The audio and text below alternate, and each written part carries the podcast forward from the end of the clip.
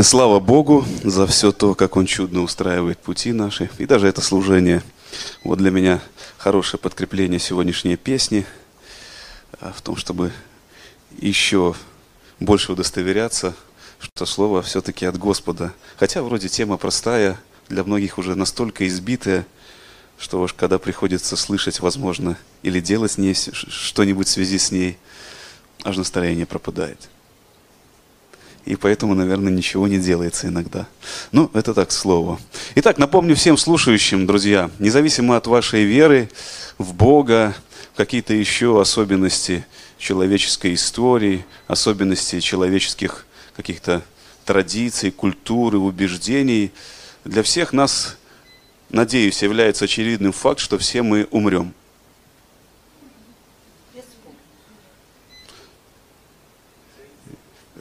Буквальном смысле слова э, наш мозг, наше тело, оно перестанет функционировать, мы начнем разлагаться, если мы не сгорим до этого где-нибудь, ну, по каким-то другим причинам, или нас не съедят. Ну, извините, что, может, смакую, но я хотел бы, чтобы все мы были здесь реалистами. Люди забывают, к сожалению, верующие, хуже всего, когда верующие забывают. Библия – это книга о смерти, кроме прочего. Да, тело умрет, мы сейчас не говорим, это я не закончил речь. Мы все умрем физически, и все, что мы здесь приобретаем, не приобретаем, все, за что мы здесь бьемся, следуя каким-то нашим убеждениям, внутренним мотивам, общечеловеческим, так сказать, в большинстве своем не преодолеет порог этой смерти. Оно застрянет в нем, как в фильтре в каком-то, да, упрется в него и дальше не пойдет. Но после смерти что-то из нас пойдет, говорят, там душа, дух, уже за детали цепляться не будем. Люди цепляются, тратят на это время, мы не будем, мы будем мудрее, не будем тратить время. Некая наша личностная составляющая предстанет пред Богом, прежде чем, наверное, воскреснуть во плоти потом. А может это одновременно произойдет. Опять можно спорить, можно не спорить.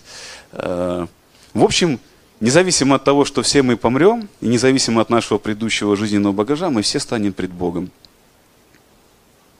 Перед Богом, я еще раз напомню, я буду повторять некоторые идеи еще несколько раз, перед Богом, который нас любит. В чем бы вас не убеждали, Он любит вас, очень сильно любит, так что Сын Его умер за вас. Он пожертвовал им. Вот, к сожалению, другого пути, видимо, чтобы совладать с нашей порчей, вот этой вот греховной, не было – и Он пожертвовал им. Он доказал так свою любовь к нам. Мы предстанем пред Ним. Мы увидим любящего Бога. Вопрос, к которому я веду, увидит ли Он в нас любящих детей? Увидит ли Он в вас, в тебе, кому как понятнее и ближе, любящего сына и дочь? Не, все предстанут. Предстанут все. Предстанут все, да? Предстанут все. Для меня, если миновать некоторые буквализмы, для меня в этом суд. Там даже слов не надо будет. Конечно же, прибегая к образам житейским, и потому как нам трудно говорить о том, что так будет, авторы передают Божье откровение, как передают, сами будучи людьми и обращаясь к людям. Но там и произойдет суд на этой встрече.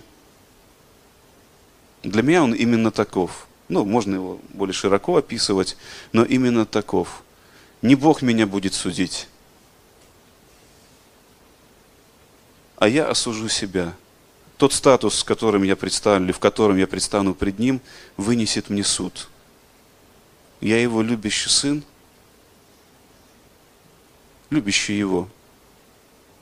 Или во мне нет любви к Нему, и поэтому Он не будет насиловать меня целую вечность своей любовью, своим присутствием. По своей любви он предоставит мне возможность, если я не его любящий сын, предоставит мне возможность не мучиться в его присутствии. Я, конечно, образно, опять же, говорю так. Мне и всем остальным, кто его не любит. Они будут где-то там вариться то ли, то ли греться, то ли мерзнуть в собственном нелюбовном соку.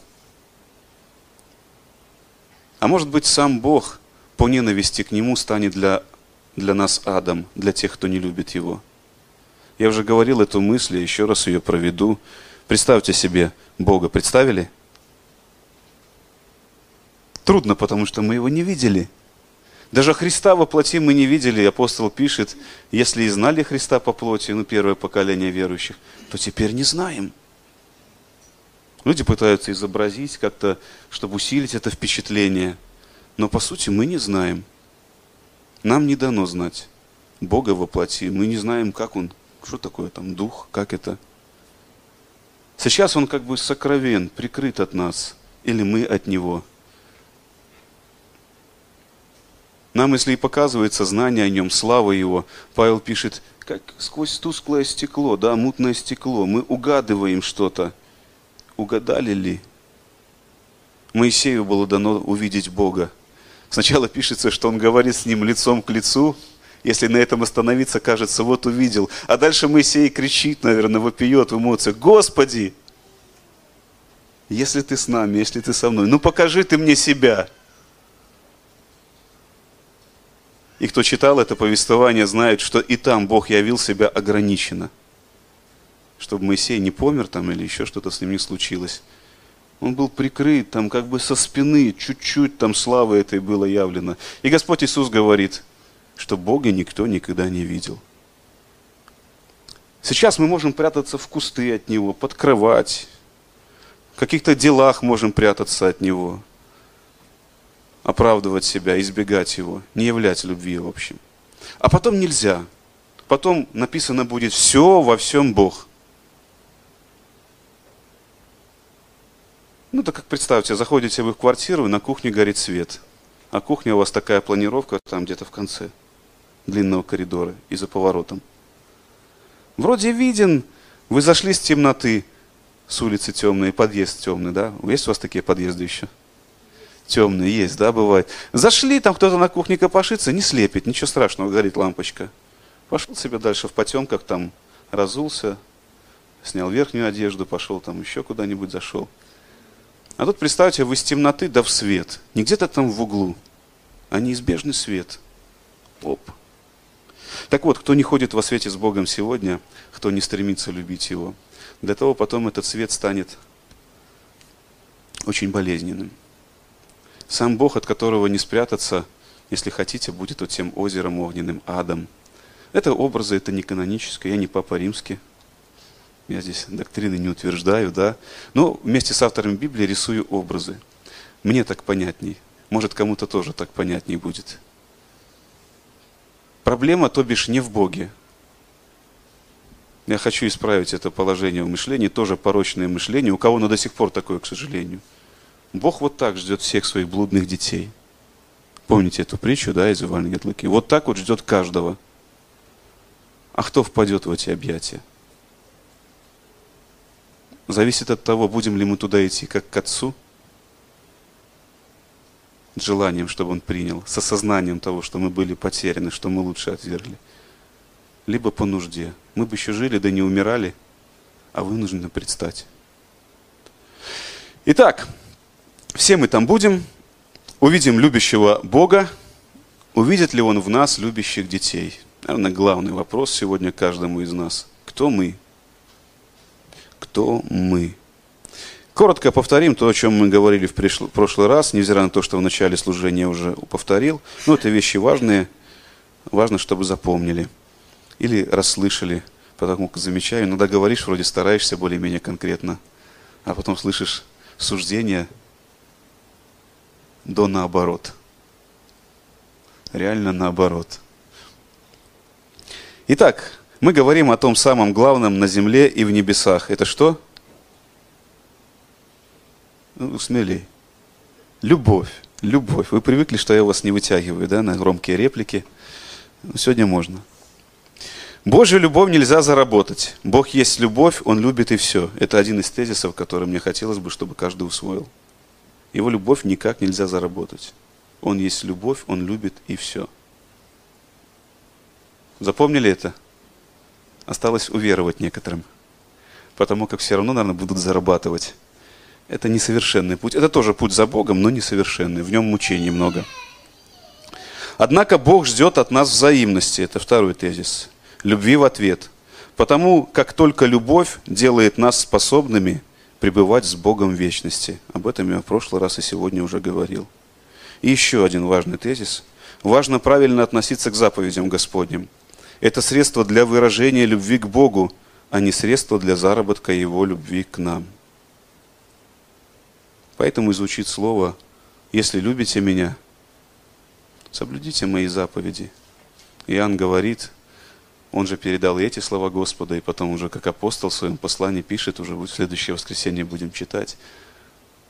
В том любовь, да, чтобы мы исполняли заповеди Его, и заповеди Его не тяжкие.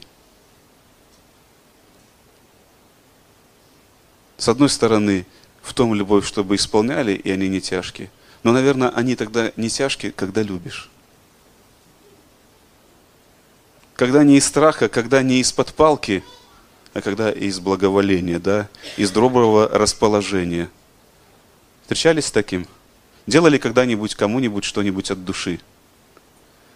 Такое тяжелое, может быть, даже, как сказать, со стороны, может, неподъемное. Делали ли? Делали. А не от души делали? При похожие вещи. Когда легче? Когда вот внутренний стимул есть, да? Вот оно одно связано. Когда есть внутренний стимул, вот это вот благорасположение, по-другому, наверное, не скажу, добронамеренность такая, благонамеренность. Просто делаю. Тогда не тяжко. Сегодня продолжим речь о том, как же нам отвечать Богу взаимной любовью. Сегодня более пристально посмотрим, всмотримся в одну из Его заповедей, исполнение которой наиболее ярко показывает нашу любовь к Нему. Прочитаем из Евангелия от Иоанна. Господь говорит, заповедь новую даю вам, да любите друг друга, как я возлюбил вас, так и вы да любите друг друга. Потому узнают все вы, все, что вы мои ученики, если будете иметь любовь между собою. И еще довольно большой отрывок из послания Иоанна прочитаем. Давайте будем внимательны. Он сам звучит как проповедь. Возлюбленные, пишет апостол, будем любить друг друга, потому что любовь от Бога. И всякий любящий рожден от Бога и знает Бога. Кто не любит, тот не познал Бога, потому что Бог есть любовь. Любовь Божия к нам открылась в том, что Бог послал в мир единородного Сына Своего, дабы мы получили жизнь через Него. В том любовь, что не мы возлюбили Бога, но Он возлюбил нас и послал Сына Своего в умилостивление – за грехи наши. Возлюбленные, если так возлюбил нас Бог, то и мы должны любить друг друга. Бога никто никогда не видел. Если мы любим друг друга, то Бог в нас пребывает, и любовь Его совершенная есть в нас. Что мы пребываем в Нем, и Он в нас, узнаем из того, что Он дал нам от Духа Своего. И мы видели и свидетельствуем, что Отец послал Сына Спасителем миру – кто исповедует, что Иисус есть Сын Божий, в том пребывает Бог, и Он в Боге. И мы познали любовь, которую имеет к нам Бог, и уверовали в нее. Бог есть любовь, и пребывающий в любви пребывает в Боге, и Бог в нем. Любовь до того совершенства достигает в нас, что мы имеем дерзновение в день суда, потому что поступаем в мире сем, как Он. В любви нет страха, но совершенная любовь изгоняет страх, потому что в страхе есть мучение, боящийся несовершен в любви. Будем любить Его, потому что Он прежде возлюбил нас. Кто говорит «я люблю Бога», а брата своего ненавидит, тот лжец. Ибо не любящий брата своего, которого видит, как может любить Бога, которого не видит? Так, да, отключите, пожалуйста. Еще раз прочитаем эти слова. Кто говорит, я люблю Бога, а брата своего ненавидит, тот лжец, ибо не любящий брата своего, которого видит, как может любить Бога, которого не видит. И мы имеем от него такую заповедь, чтобы любящий Бога любил и брата своего. И еще из Павла один отрывок. Ибо во Христе Иисусе не имеет силы ни обрезания, ни необрезания, но вера, действующая любовью. Люди часто спорили, как правильно Богу поклоняться, как перед Ним жить, и сегодня спорят. Слава Богу, вас никто не призывает к обрезанию, братья? Ну, чтобы по-настоящему чтить Господа? Никто? Ну, прошли те времена, да, не в той среде живем. Но много к другому, чему призывают нас, чтобы вроде как чтить Бога. Недавно услышал, что, оказывается, если в церкви стоят барабаны, откровения от пророчествующих, кстати, наши туда ездят, на те пророчества, я бы советовал не ездить, то говорят, что это от сатаны, это церковь безбожная. Прочитайте Давида, Почитайте Богом установленное поклонение в древние времена. Просто внимательно прочитайте. Не просто цитируйте псалмы, нравящиеся вам отрывки, а прочитайте все, чему они учат. Мы еще так не гремели. Ну, может, нам и не надо, я не к тому, что это обязательно. Вообще это перед Богом не имеет значения, по большому счету. Это надо нам, нравится или не нравится. Но это ни в коем случае нет сатаны. Я вам в прошлый раз приводил, или не в прошлый, когда мы во вторник, наверное, говорили, в прошлый, не в этот, а в тот, что когда сатана искушал Христа, он что ему приводил? Свои слова. Не только, он ему Слово Божье цитировал. Поэтому даже Слово Божье может служить сатане. Услышьте правильно. Он иногда его использует. Но это не значит, что сатана использует, значит, надо Библию выкинуть. Или надо? Нет, конечно, надо знать, потому что Христос ему тоже Словом Божьим отвечал. Поняли, да? И давайте избавляться от порочной логики и иногда признавать за собой, я скажу грубо, может быть, но узость мышления, чтобы доходило. Узость мышления.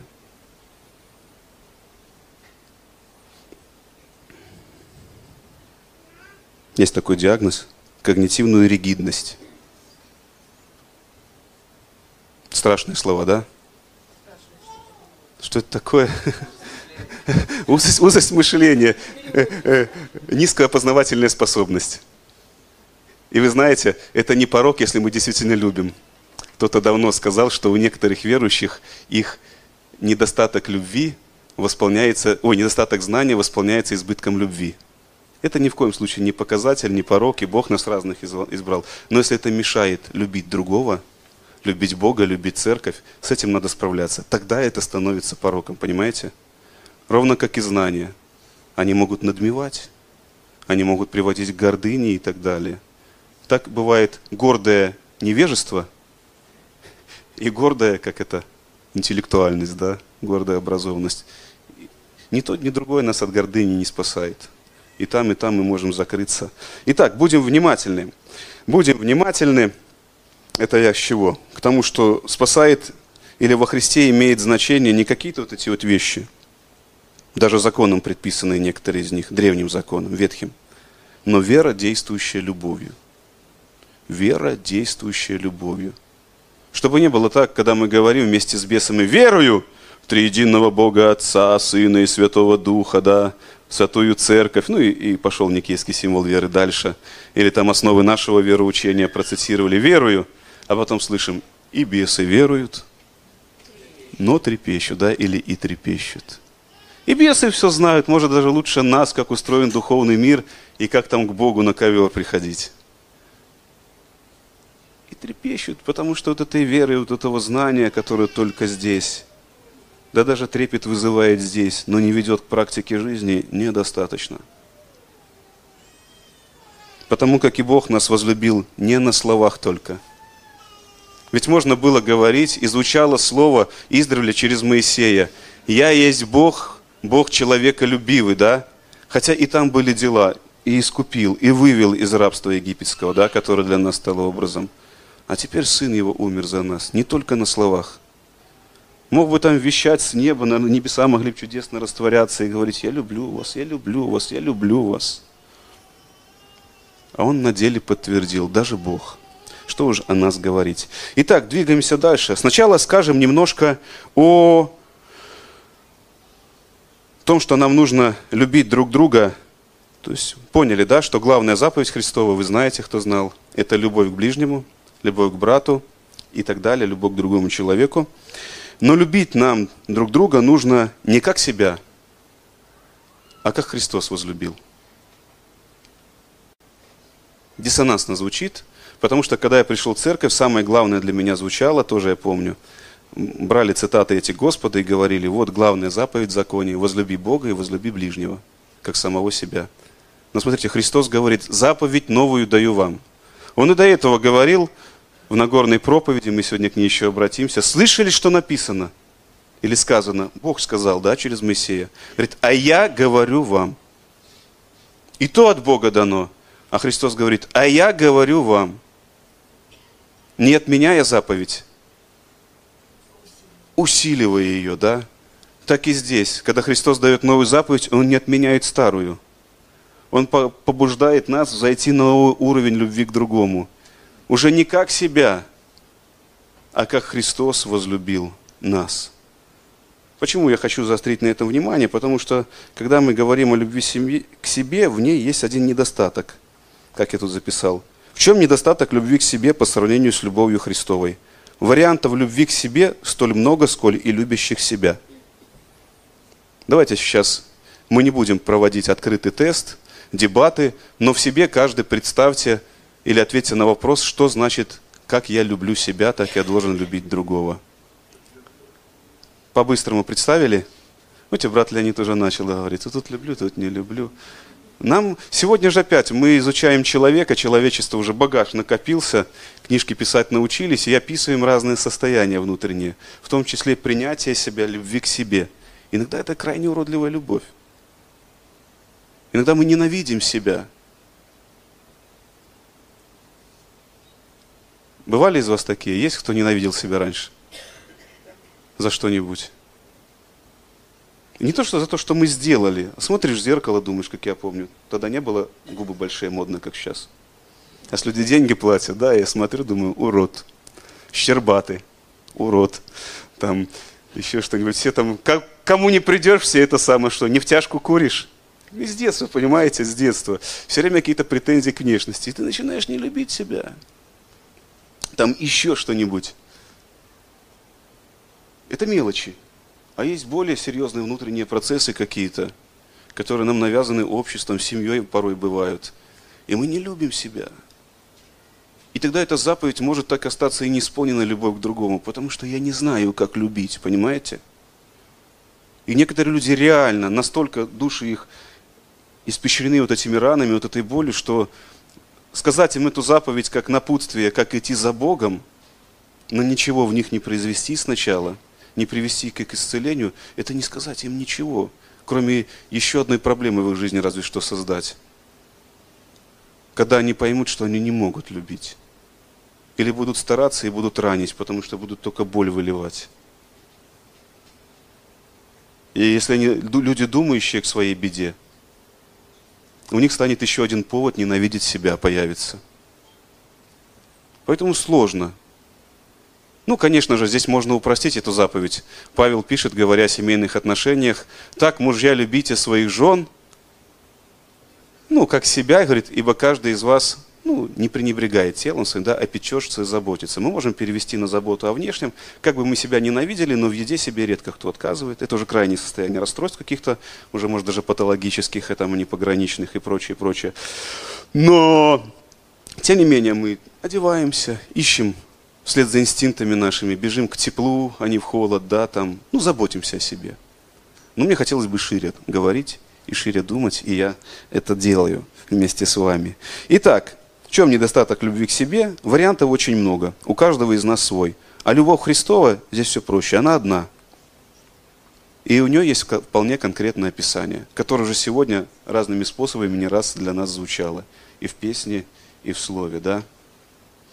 Как она описывается? В прошлый раз читал стих, еще раз прочитаю. «Ибо Христос, когда еще мы были немощны, в определенное время умер за нечестивых». Это из римлян. «Ибо едва ли кто умрет за праведника, разве за благодетеля, может быть, кто и решится умереть? Но Бог свою любовь к нам доказывает тем, что Христос умер за нас, когда мы были еще грешниками, друзья». Вот пример Господней любви. Чтобы решить нашу проблему, уже будем говорить абстрактно, чтобы восполнить нашу нужду, самую главную, которая у всех у нас общая, он пошел на смерть, потому как по-другому эта проблема не решалась. Были полумеры или предварительные меры, да? Бог говорил в веках с разными людьми, ведь и до Моисея он обращался к людям. и давал откровение себе. Люди что-то знали о нем. Ну, мы это читаем из Библии. Потом такой промежуточный эпогей, такая кульминация богооткровения, богопознания. Через Моисея был дан закон. Потом пророки в веках вещали, вещали, вещали к этому народу, чтобы хотя бы один шел за ним. Не получилось. Недостаточно. То есть, чтобы, может, мы не говорили, какой же Бог кровожадный, взял и сына своего отдал. Я слышал такие реплики, да? Что за отец отдаст сына на смерть? На эту тему, кстати, вот вспомнился мне сразу душещипательный такой ролик, клип, основанный, как я понял, на реальных фактах, когда кто там управляющим ну, этими разводными путями, где-то там на мосту, да, пришел на работу с сыном. Не видели такой ролик? По-моему, это реальная история даже, да, мне рассказывали. И мальчик полез играть и залез в какой-то механизм, а тут едет по поезд, в котором едут разные люди, да, кто-то там дозу принимает в туалете, кто-то там блудит где-то все на койке, кто-то еще что-то делает, ругается, кто-то нормальный, обычный, мирный человек, радуется, семье едут. И отцу, чтобы переключить путь, чтобы мост не, ну, поезд не сошел с пути, не свалился во враг, пришлось пожертвовать сыном. Да и что нам говорить, сколько наших людей, да, сейчас особенно модная эта тема, пожертвовали собой – ну, реально пожертвовали собой, чтобы вот мы сегодня такие умные, красивые были здесь и говорили. Тут дочки задали задание вспомнить предков каких-нибудь и описать их судьбы. И мы начали вспоминать про прадедушек ее, моих прадедов. Вспомнить мало чего, потому что на войне погибли, не вернулись. Наверное, им хотелось жить, да. Но так и Отец Небесный пожертвовал Сыном Своим не сразу, не сгоряча. Не потому, что не любит Его. Наверное, если бы можно было, избежал бы. Но сначала говорил, говорил, предупреждал, предупреждал, работал, работал с людьми. По-другому, короче, не получилось. И вот так Бог доказал нам свою любовь. Итак, что значит любить друг друга, как Христос возлюбил нас. Коротко, тезисно, у вас это в какие-то мысли облекается, эта идея, это послание.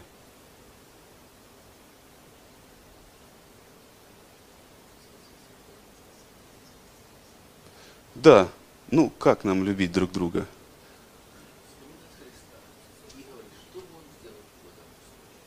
Да, и даже прибегать к тому, что он и делал в разных ситуациях. Одно дело додумывать, а другое дело. Ну, для этого опять простое практическое решение. В прошлый раз о нем говорил, надо изучать жизнь Христа. Нужно напоминать ее себе, да, перечитывать Евангелие, перечитывать Новый Завет, чтобы, как это сказать, всегда быть в курсе. Ладно, перейдем от такой теории к практике. Перейдем от теории к практике. Нам не надо, как Иисус, буквально отдать себя на распятие на самом деле. В этом нет смысла, и его жертва совершенна. Но, как и Христу, для выражения любви нам то и дело придется идти на жертвы. И в большинстве своем это будут жертвы куда меньшие, чем пожертвование собственной жизнью.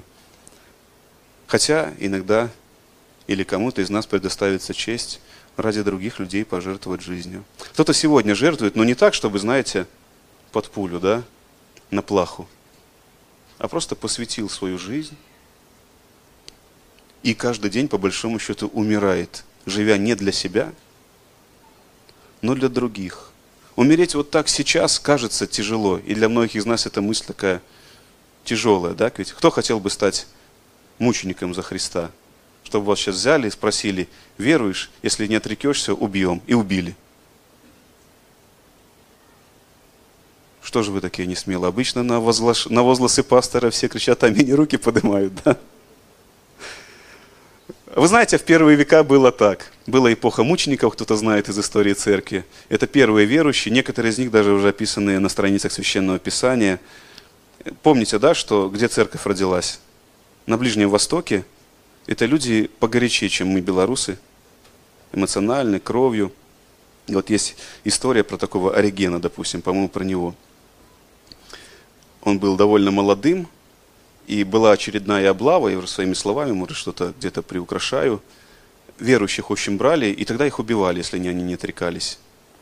И Иериген тоже хотел побежать и умереть за Христа. То есть люди вот в Африке Северной, да, здесь на Ближнем Востоке, они были готовы вот сейчас, вот сейчас на амбразуру. Его история как-то такая простая. Он не добежал, в итоге мать одежду забрала, и он голым постеснялся, что ли так. Что вроде как там не так история это помнится. Но потом смекнули гонители церкви. Это было, помните, не повсеместно, не во всей Римской империи. Это было локально.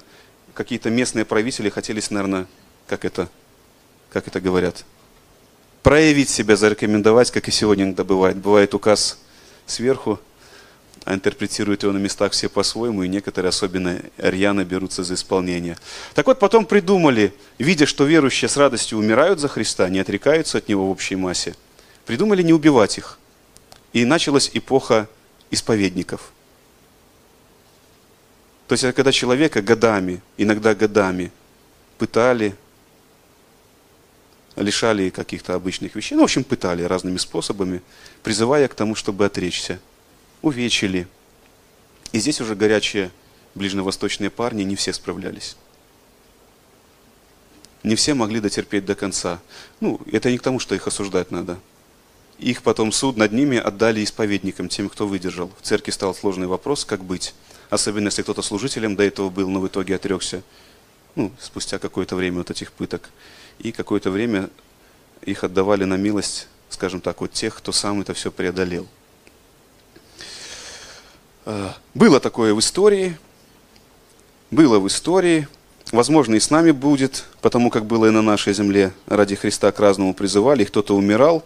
Но сегодня нас, или кому-то из вас сделали, сделали такое предложение, отрекись или убьем. Сделали? Пока нет. Пока нет. Стоит говорить пока. История и обстоятельства очень сильно меняются. Но, друзья, Каждому из нас звучит призыв, тем не менее, любить как Христос и жертвовать. И как бы тяжела не было, уже закончу эту мысль тяжелую, о том, чтобы прямо сейчас жизнь отдать, но получается на поверхности, что, наверное, на практике нам было бы легче чуть-чуть потерпеть и умереть. Некоторым из нас. Чем долго умирать для себя, служа кому-то. Лучше бы вот сейчас, Господь, уже забери, да и все чем долго умирать, служа кому-то, любя кого-то. И Бог это знает. Я говорю не к осуждению ни в коем случае. Просто есть у нас такие особенности, дьявол нас за них иногда ловит. Иногда в грезах или в переживаниях о великой любви, к которой мы призваны и на которую пока не способны, мы пренебрегаем выражениями любви, которые вполне по силам нам сегодня – и вот немножко о практике любви, о выражениях я хочу сказать напоследок. Прочитаем из Нагорной проповеди. Писание испещрено примерами любви и призывами к тому, как ее можно выражать. Вот я сегодня прочитаю этот отрывок, и мы кое-что из него возьмем. «А я говорю вам, — говорит Господь наш, — любите врагов ваших, благословляйте проклинающих вас, благотворите ненавидящим вас, и молитесь за обижающих вас и гонящих вас, да будете сынами Отца вашего Небесного, ибо Он повелевает солнцу своему восходить над злыми и добрыми, и посылает дождь на праведных и неправедных. Ибо если вы будете любить любящих вас, какая вам награда? Не то же ли делают и мытари? И если вы приветствуете только братьев ваших, что особенного делаете? Не так же ли поступают и язычники?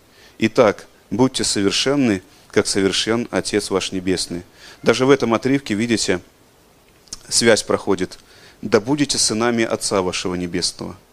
Любовь и сыновство, да? Любовь и сыновство.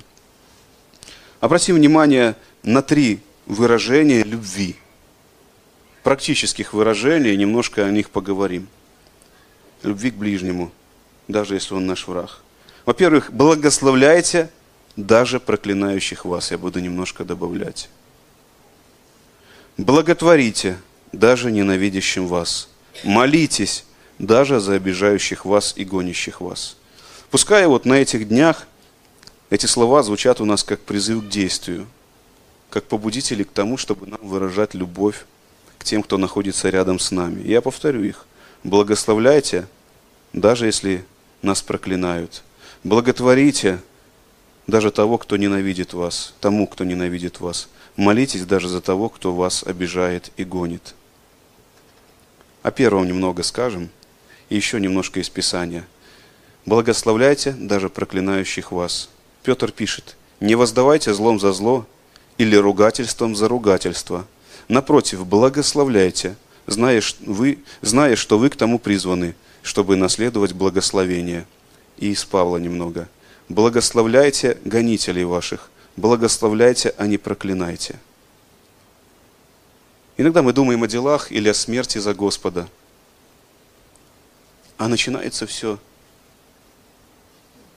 с уст. Иногда нам кажется,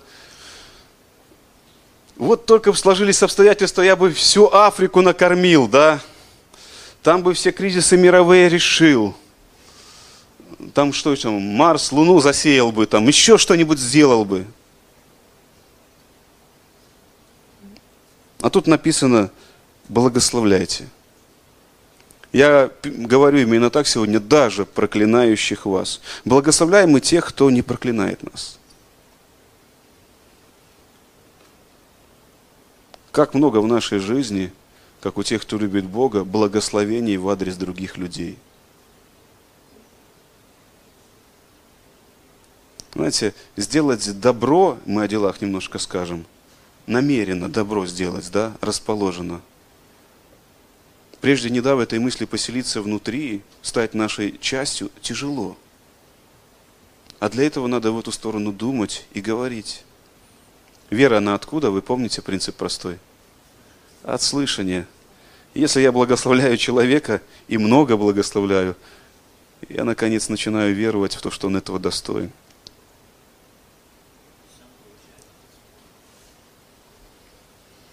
Да.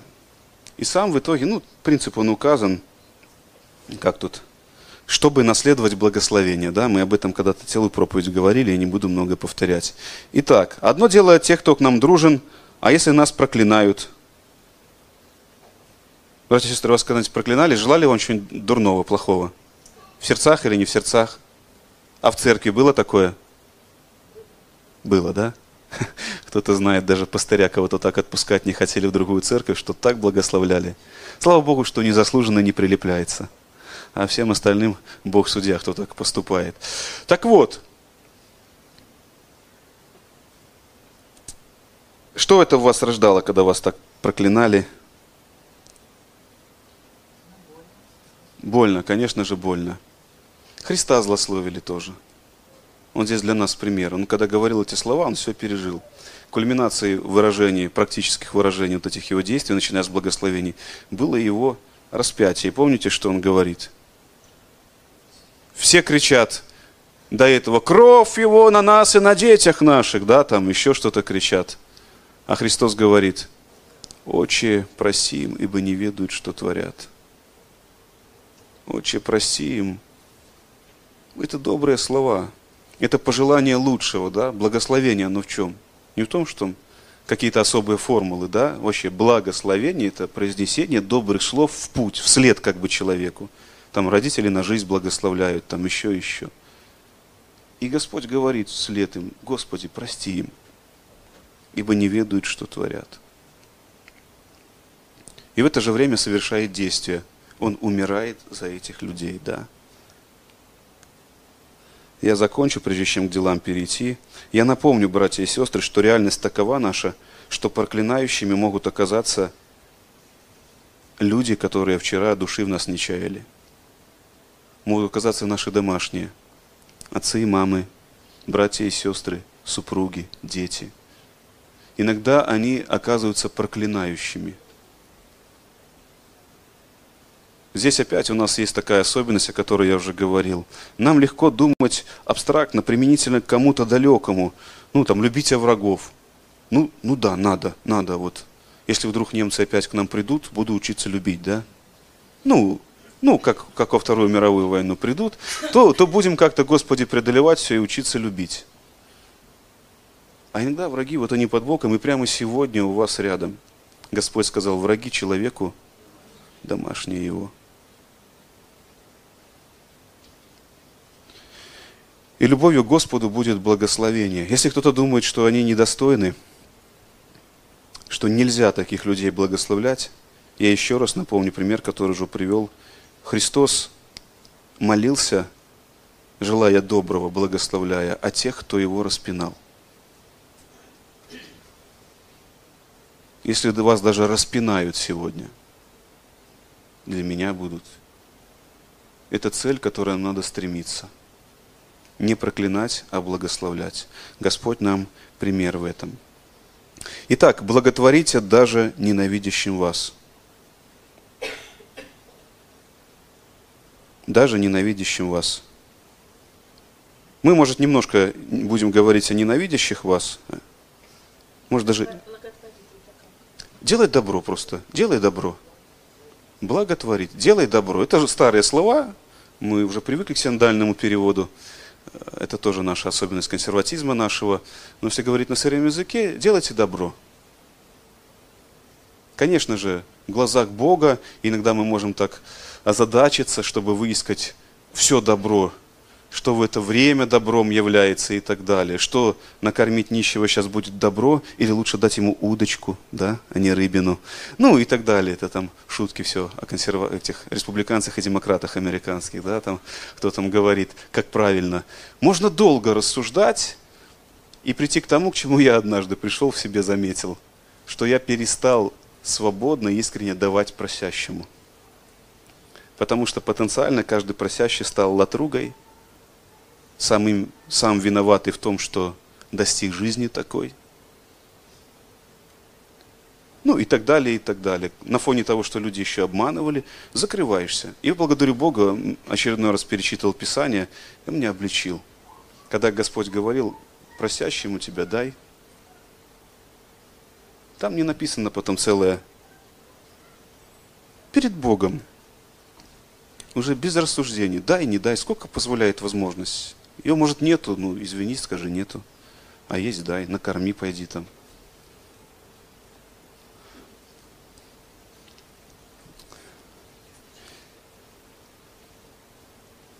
Практики к земле, друзья. Поговорим о благотворительности для ближних, для тех, кто нам и не враг. Как тут? Или не ненавидит нас. Прочитаем из Якова. «Если брат или сестра ноги и не имеют дневного пропитания, что нужно делать? Надо помолиться и спросить у Бога, стоит ли его покормить. Не побудит ли это его еще большей ленности, распутству и так далее, да? Надо? Здесь написано об этом. А кто-нибудь из вас скажет им, Идите с миром, грейтесь и питайтесь, но не даст им потребного для тела, что пользы. К вопросу о благословениях. Сначала благословляйте, но на этом христианский путь любви к Богу не должен заканчиваться любви к ближнему. Это же хорошие слова. Иди, грейся, питайся. А я за тебя помолюсь. Как у нас одна семья решила подрабатывать некоторыми услугами. И другая христианская семья – попросил у них, говорит, ну, могли бы нам организовать эту услугу? Говорит, да, можем, но у них самих вопрос-то выживания стоит. Он говорит, ну, а что, начали о стоимости говорить, о том, что можете. Говорит, говорит ну, типа, как, а зачем платить, мы за вас помолимся. Мы вам добра пожелаем. Все замечательно, да? Итак, если брат или сестра ноги, что нужно делать? Пожелать доброго и одеть. Или накормить. Не надо думать, как ты будешь кормить всю жизнь. Не надо думать. Твоя и его жизнь или ее могут сейчас закончиться. Не надо на себя брать такие мессианские задачи, как это все делать. Вот сейчас. В данный момент, если есть возможность, если есть хоть какая-то возможность, я немножко расширю эту тему. Смотрите, благословляйте, благотворите, молитесь. А молитесь немного скажем или уже будем говорить параллельно. Итак, мы желаем добра всем и повсюду. И помогаем. И вот, к слову, я рассуждаю над темой помощи людям. Вот смотрите, мы же призваны молиться за исцеление. Бог дал нам такие обетования, что чего не попросим во имя Его, Он даст нам. И вот, к примеру, у кого-то из нас цинга. Кто-нибудь болел цингой? Нет. А почему, как вы думаете? Потому что маломальски нормально питаемся. Но представьте, что кто-то из нас сегодня заболел цингой. Ну, кто не знает, посмотрите, что за болезнь. Что нужно делать? чтобы помочь человеку, чтобы явить любовь. Можно, конечно, молиться и просить Божьего исцеления, но Бог сотворил цибулю и апельсины, лимоны, семечки и все остальное. Я понимаю, это не чудесно, но если я могу дать человеку купить или направить в эту сторону, он, он может, не знает, чтобы его жизнь поправилась, все изменится – Помните одно из первых повелений человеком, когда Бог сотворил людей и землю для начала для них? Какое одно из первых повелений? Ешьте. Ешьте от всякого дерева. Не надо есть одну крупу. Недавно ко мне пришел человек, привели на беседу. Он изможден психологически, его мозг просто страдает. Я беседую с ним, я понимаю, что у него проблемы. Какие? Ну, мы были готовы молиться за освобождение и молились, чтобы Бог его подкрепил. Но в беседе выяснилось, что он взял на себя такое бремя аскетизма в какой-то период жизни. Он ел там только горсть какой-то пшеницы или что-то. У него зубы выпали, сгнили. А если мозгу не хватает, ну, извините, я не могу отречься от этих знаний. Но если не хватает питания телу, в том числе и нервной системе нашей, она истощается, она болеет, понимаете? И не нужна молитва за исцеление. Я прямо скажу, нужно накормить человека, мозги вправить надо. А некоторых людей у нас одна сестричка была, которой Иисус открыл, у нее проблемы с психикой, что ей надо уйти на пустырь, типа в пустыню, и не есть ничего.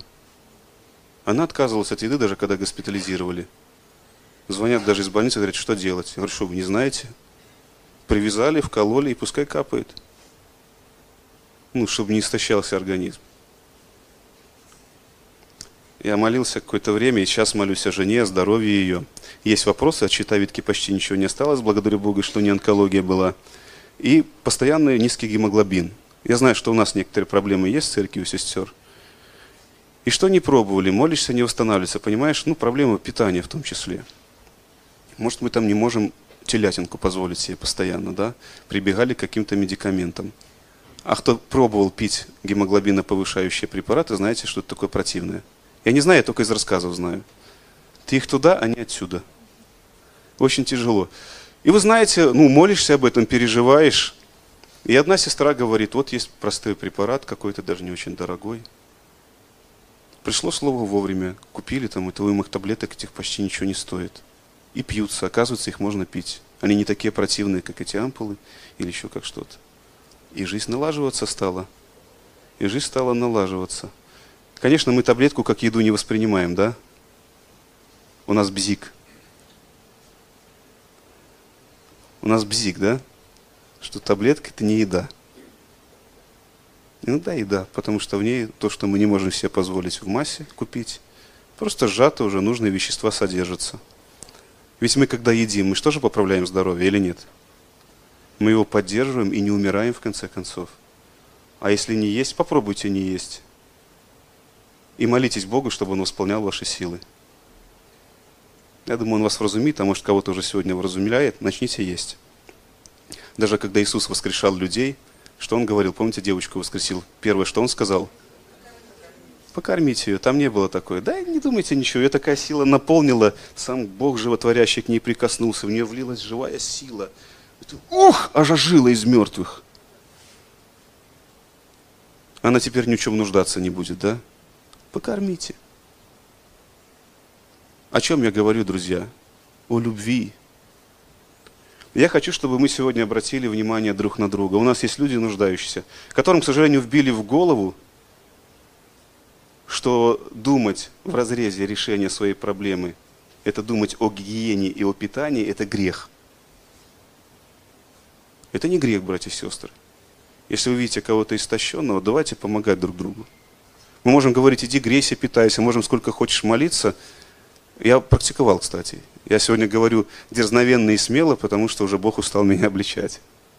Я думал, это не по вере, да, как это человеку решать материальный его вопрос, да? Надо же так, чтобы так помолились, чтобы выздоровел, чтобы гемоглобин восстановился. Вы знаете, тоже тяжеловато внутренне. Но скажу, куда тяжелее взять опеку или хотя бы сегодня пойти вот этот его вопрос. Витамины какие-то или продукт какой-то. В итоге легче помолиться. Сказать, иди грейся и питайся. Ну вот здесь Яков обличает такой подход, благословляющих таких. Посыл понятен, братья и сестры? И вот нам надо обращать внимание друг на друга, мы община, мы тело Христово. И сегодня среди нас есть страдающие люди от того, что, может, они сами виноваты, их жизнь не устроена. Но радуйтесь, что вы не такие, вот, не, не такие неразумные, да, что вот не запустили себя. Но если у нас сегодня есть возможность, давайте поддерживать друг друга нужными вещами. Что-то покупать, что-то приобретать, как-то заботиться. А если люди и работают, но зарплата мало, им не хватает? Есть, есть, как, как кто-то говорит, и в мутной воде умеет рыбу ловить, на меня однажды сказали. Когда я решил, наконец, посвидетельствовать о том, что Бог меня материально благословляет через труды моей. Я смирился и решил прославить Бога. И мне сказали такое, да? Я не такой, я всю жизнь боялся что-то предпринимать, менять, но только в Боге начал там-там пробовать, да. И уже Бог дает, дает. Я знаю, что не заслуживаю много из того. Но, а есть люди, которые не умеют – и можно их обвинить в том, что они не такие, как мы. Слово Божье говорит, если он голодный, накорми. А не обвиняй, да? В этом будет любовь. А потом, когда будет сытый, когда вот здесь поправится, истощение прекратится, когда думать нормально сможет, когда у него там заработает мозг, чтобы слушать, тогда можно и о высоких материях. Это реально так. Это реально так. Но мы мудрые, хотя Иисус говорит, что чадо века сего мудрее. К слову приведу, есть такие проблемы, когда мозг настолько устает, истощается. Одно дело тело, другое дело нервная система. Когда даже люди в миру, знаете, к чему пришли? Вот некоторые из таблеток, цель их какая? Не вылечить человека. Цель – помочь начать слушать. То есть человек настолько уставший, что он не может слушать правильные вещи о жизни – у него неправильные мысли, и у него нет сил преодолеть их. И таблетка, она несет гормон или нейромедиатор какой-то да, в организм, помогает мозгу оживиться, оптимизироваться, и с ним тогда говорят словами, словом лечат дальше. Направляют, наставляют на жизнь. У нас все это демонизировали. Не знаю, может мы действительно мудрее.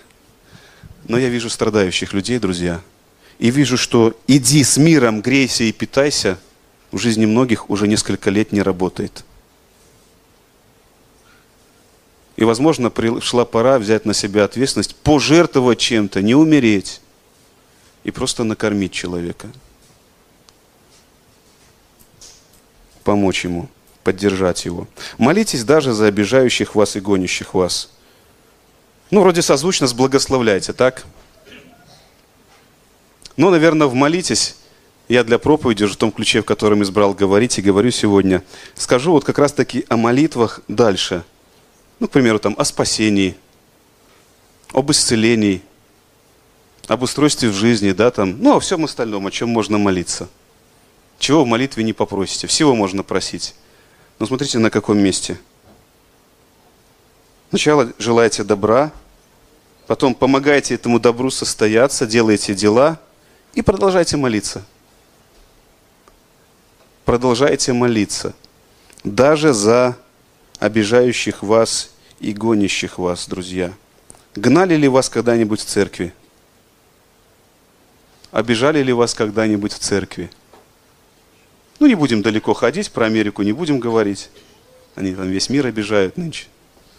Поэтому мы должны молиться за них и благословлять, чтобы они не погибли. А в церкви, вот близко, в вашей поместной церкви, где вы были или где вы есть, бывало, что вас обижали или гнали? Бывало, вот есть выход такой. Молитесь. молитесь за обижающих и гонящих вас. И Христос говорит, да будете сынами Отца Небесного. Больнее всего ранят те, кто дорог. С утра мы ехали, наконец магнитолу в машину поставил рабочую, и песня там звучала.